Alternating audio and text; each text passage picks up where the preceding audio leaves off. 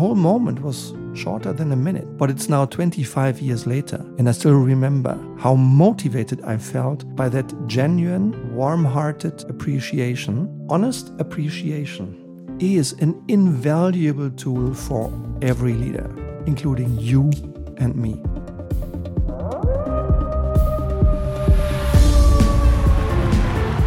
Quote A person who feels appreciated will always perform better than expected.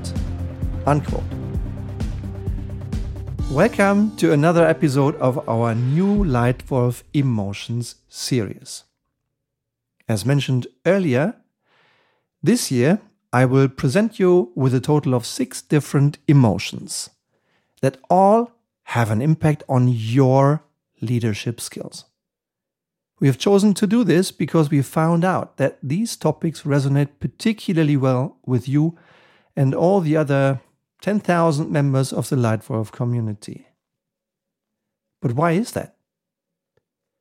It's because we are not leading machines.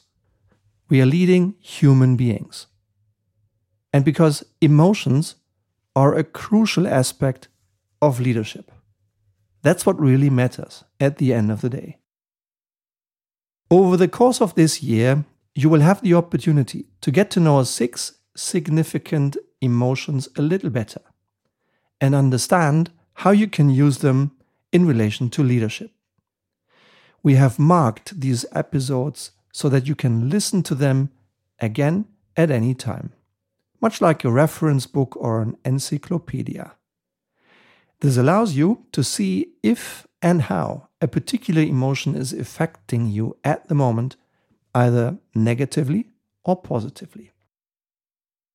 And as you might have noticed from the quote, today I'm talking about appreciation. Let that quote sink in again. Quote A person who feels appreciated will always do more than is expected of him.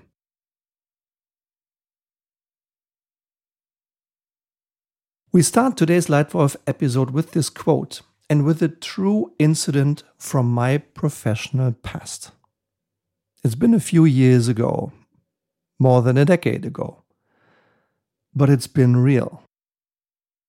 In a meeting with seven different directors, and I was the youngest joiner and the youngest director on this team, an elder colleague of mine once said to me with a slightly laughing undertone, quote, Stefan, appreciation and praise and all these softy things. The absence of criticism is praise enough, isn't it? After all, people get paid. Unquote. End of quote and beginning of my surprise. Yes, I was surprised to say the least. In fact, I was shocked that a colleague of mine, a director, thinks and also acts like that. Yet his department had consistently had the lowest scores in internal employee surveys for years. Why is that? Because everyone needs appreciation. Everyone even the seemingly toughest alpha machos. Because human beings are social creatures. People need appreciation, recognition for their contribution, for their commitment, for their performance, for their development. Within the framework of our consulting projects on the transformation of leadership cultures or on strategy development or better strategy implementation, we have often heard in employees surveys that employees lack appreciation above all. When we ask what they mean by a lack of appreciation, the hard monetary form, uh, in form of money, or the softer personal one in other forms, the ratio is always the same. What appreciation do you lack? Money or personal appreciation? The ratio is always about 1 to 7. Well, Of course, money matters. Of course, money is important because we need enough money to pay our monthly bills. And because people want to feel fairly rewarded for their work. But as soon as the payment is fair, genuine personal feeling of appreciation is decisive, and that can move mountains. So, what exactly is appreciation? Appreciation means recognition, respect, and appreciation of a person in her or his individual uniqueness. Appreciation is expressed in respect for a person. Appreciation is therefore something very human, and we all need it. When does appreciation help? When does it hurt? Quote Flattery comes from the mouth. True appreciation comes from the heart. Unquote. To my mind, a very apt quote from an unfortunately anonymous stranger. I wish I could listen to that woman or that man and have a dialogue with her or him. I'd really like to hear that person's perspective a little deeper. Now, in my experience, based on my 25 years having been a, an employed manager and leader, and based now on more than 10 years being an entrepreneur running my own companies, being also based on my experience as a father of two wonderful young men. Appreciation only hurts when it seems impersonal. When it seems like it's handed over, it's handed out according to a plan, like an appreciation distribution plan, then of course it hurts. Then it can be harmful to others. But whenever it's genuine, whenever it's individual, whenever it's personal and tangibly sincere, Whenever it comes from deep conviction, when it comes from the heart, then it's useful. Then it's helpful. Because it motivates the recipient, sometimes for a very long time. And it benefits your company because motivated employees who feel valued perform at their best and develop themselves and others much faster and much further than without that feeling of appreciation. That's why it helps, and that's how it helps. A few tips, a few ideas for you how you can use appreciation in your workplace and in your life. Number one, if you want to praise and recognize someone else's effort, performance, results, or development. Here are five tips of how to get it right. One, specific. Yeah? Praise a specific development, a specific behavior, so that the other person understands what you're talking about, understands what she or he has done well, so they can repeat it and do more of it. Yeah, so number one, specific. Two, talk about it.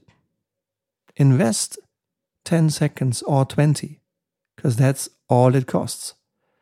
Invest a few seconds so you can have one little dialogue about it, so that you understand how they've done it and they feel even more appreciated. Three, 100% positive no but.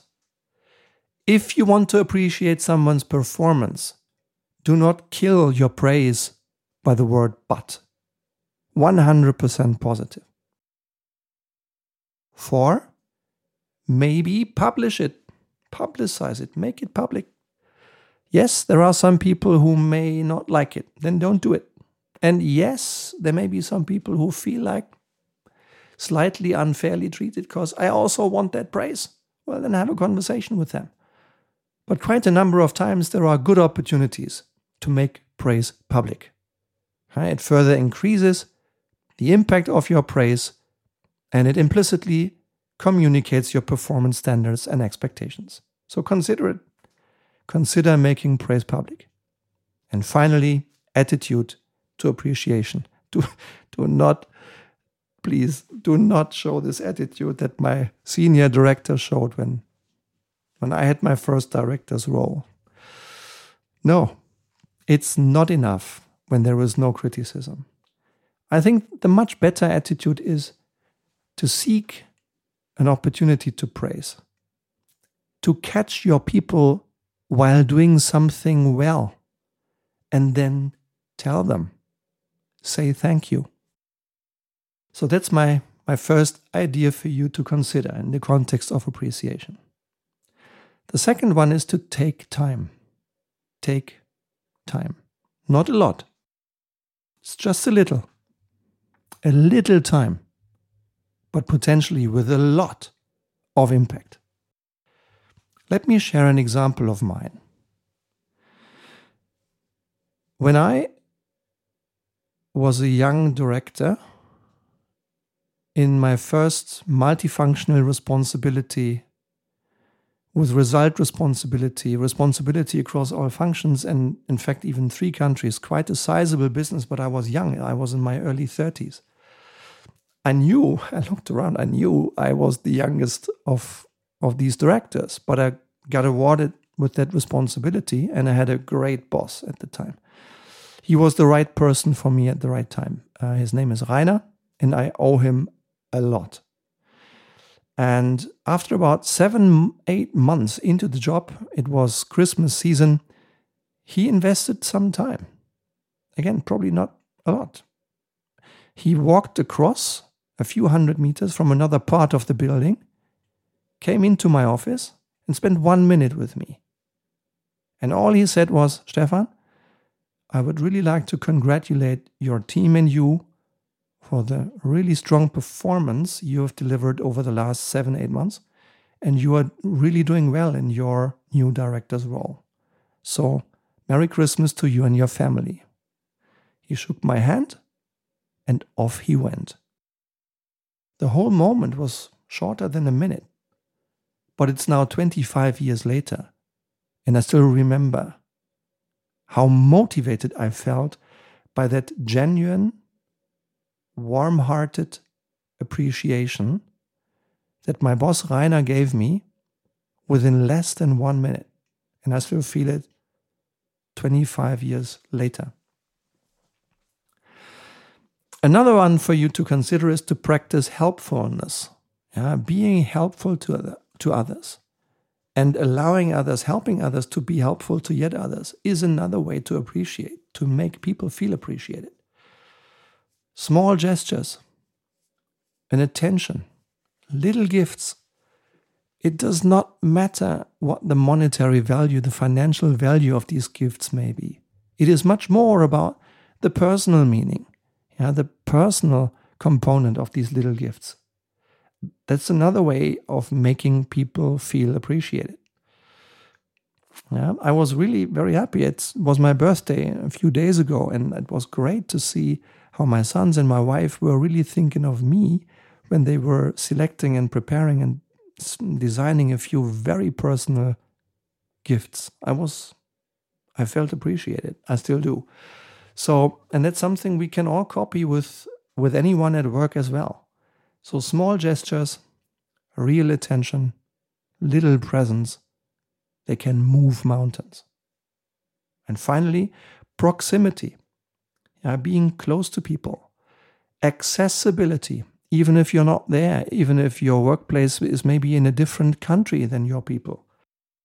Being accessible and making them feel respected in every contact uh, giving them more energy than you take away from them in every single contact is another way of making people feel appreciated.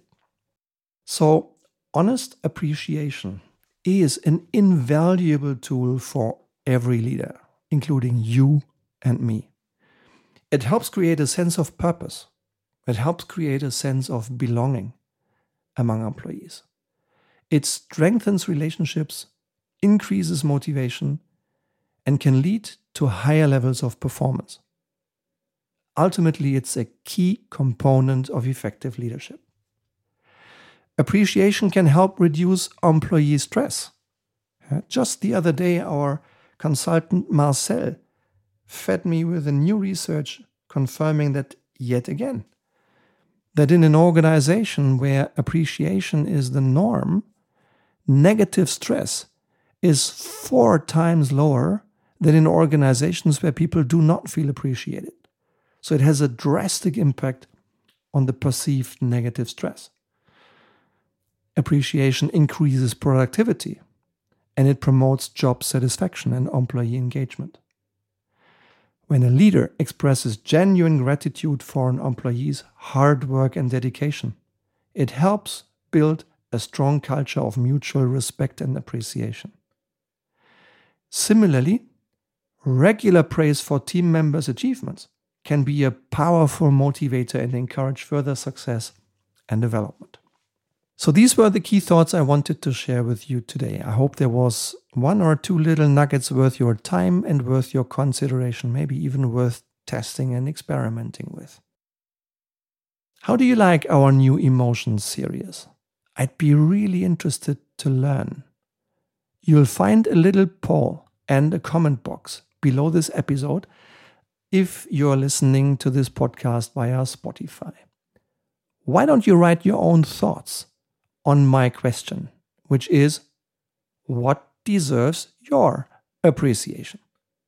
I'd be very interested what you deem worthy of your own appreciation. I look forward to reading your thoughts. And the next episode of our Emotions series will be published on September the 7th, 2023.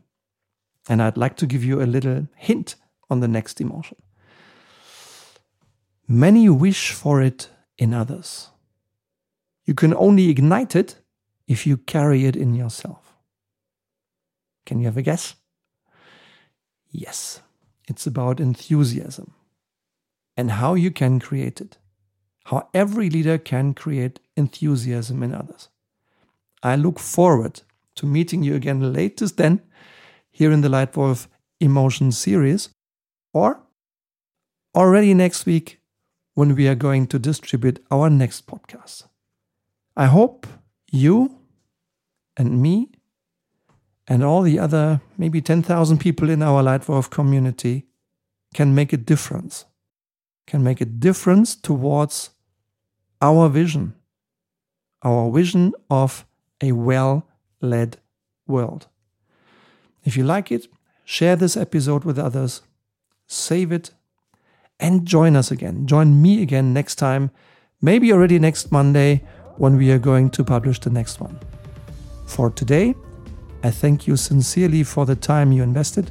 I hope you've enjoyed it, and I wish you safe, healthy, happy days until we meet again. Thank you. Your Stefan.